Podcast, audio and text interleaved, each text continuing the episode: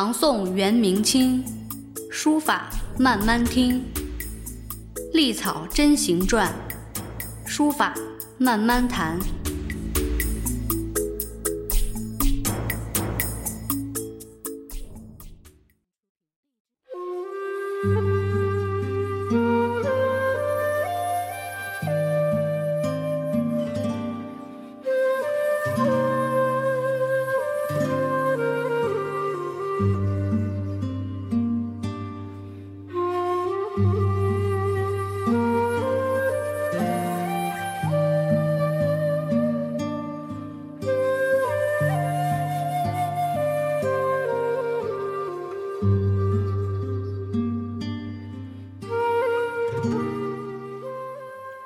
大家好，欢迎大家继续收听漫谈书法。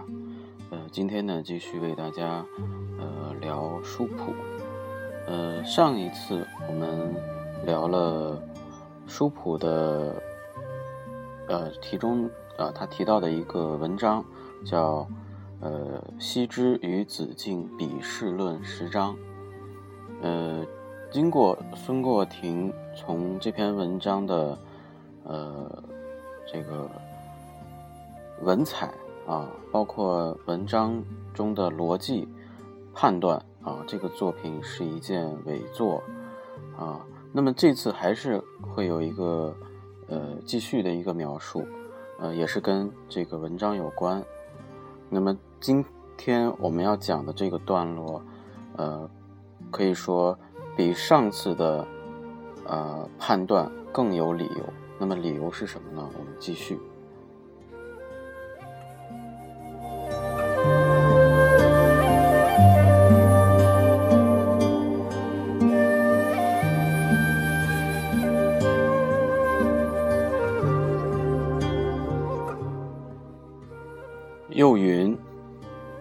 张伯英同学，斯乃更张虚诞。若至汉末伯英。”时代全部相接，必有晋人同好，使传何其寂寥。非训非经，宜从弃则。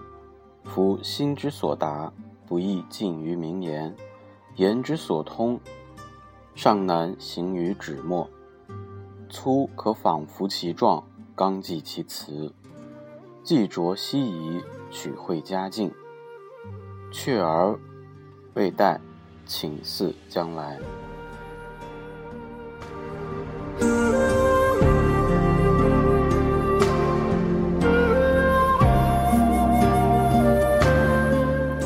那么这一段他讲什么呢？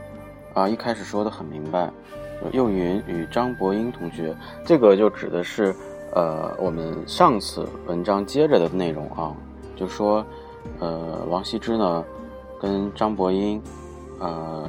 是同一个老师、同学啊，同师授业者谓之同学。呃，那么孙国庭就觉得这个好好荒诞啊？为什么呢？如果熟悉历史啊，熟悉书法史的话，大家应该都知道这个张伯英是谁呢？张伯英就是我们前面提到的，也是这个草书的创始人之一张芝啊，东汉的张芝。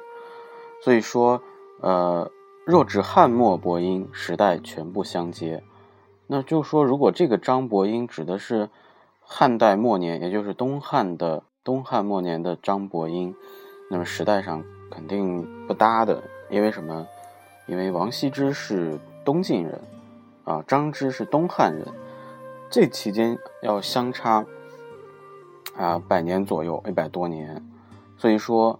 呃，孙过庭的这个判断，呃，可以说是一个很确凿的判断，因为什么？因为之前我们上一次提到说这个文章不像王羲之写的啊，说这个呃文笔礼书一乖言拙，这是从一个呃这个文风上啊逻辑上去判断，它没有这个时间的判断那么的显性，所以。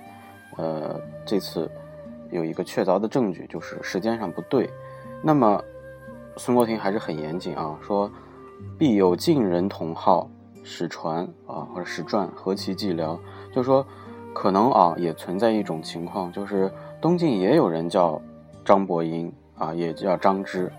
那么为什么历史上没有对他对这个时代的张芝的一种描述呢？嗯，所以说呃，如果说啊有这个同名同号的啊，那为什么没有记载呢？那说明。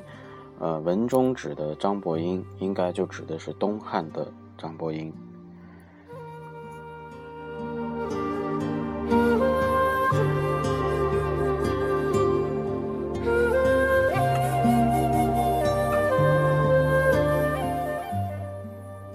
那，呃，孙过庭的观点就很明了了啊，叫非训非经，宜从弃则。呃，就是说，这篇文章既然讲书法的规范啊，讲的也是一塌糊涂，然后呢又不符合常规啊，所以呢我们应该呃把这种文章予以摒弃啊，所以宜从弃则是这个意思。那么下一段，下一个小段落，呃，讲的是呃。夫心之所达，不易尽于名言；言之所通，尚难行于纸墨。啊，就是说，呃，我们心里头所理解的呢，呃，有时候用语言非常难以表达啊，不易尽于名言。名言的意思就是说用语言表达出来啊，跟我们今天的名人名言啊不是一个意思。呃，言之所通，尚难行于纸墨，就是说，呃，能够用语言表达的呢，也不容易写成文章。啊，尚难行于纸墨，就是写成文章，跟我们今天一样啊。你看，我们心里想的，有时候说不出口，有时候说出来的呢，又很难转化成文章，啊，所以我们现在还是有作文课，是吧？还是有这样的。一种训练，这是作为一个人的高级思维活动，他必须呃训练的一块儿，所以要作文。那么初可仿佛其状，刚记其词，既着希夷，取会佳境，却而未待，请似将来。那讲的是什么意思呢？讲的是呃，只能通过啊，有时候我们只能通过粗略的。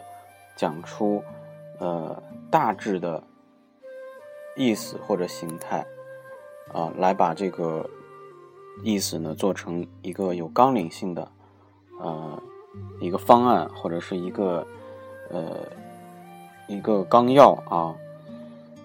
那么，既着希夷，取会佳境，是什么意思呢？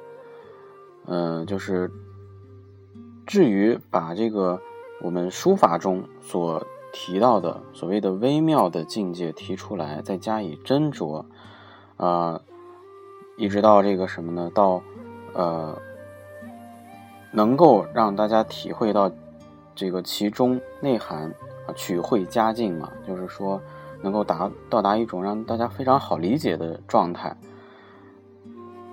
那么，却而未待，请似将来，就是现在还做不到。哦，所以只好等待将来了。也就是说，孙过庭其实认为这个书法呢，呃，既呢有技巧性的一面，同时也有呃技巧以外的东西。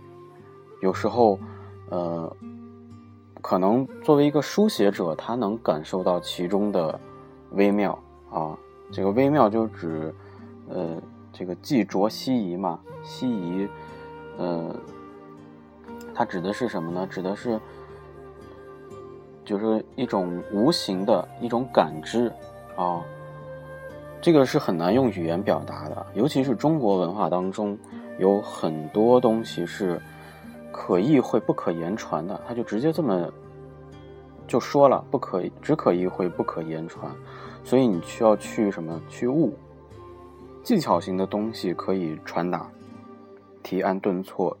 轻重缓急，在高一级别的啊，那种像草书就很难，对吧？草书是书法学习当中，呃，境界最高啊，本身它是个符号化的文字，也难以识别，啊，再加上它有即兴的一面，所以这其中的技巧，然后学草书的，就你在这个咱们的社会当中，你能发现很多这个书法书法班啊，有教楷书，有教隶书，有教篆书的，你很少见到有直接教草书的，因为这个它真的是很难，就像文中说的“既着细以取会佳境”。嗯，想达到这种状态是非常不容易的，因为它本身概念模糊。呃，所以这一段是对我们上次讲的内容的一个补充和总结。啊，那么孙过庭的书谱，我们分享到现在，呃，就是越来越能体会到一个很具体的问题，在历史。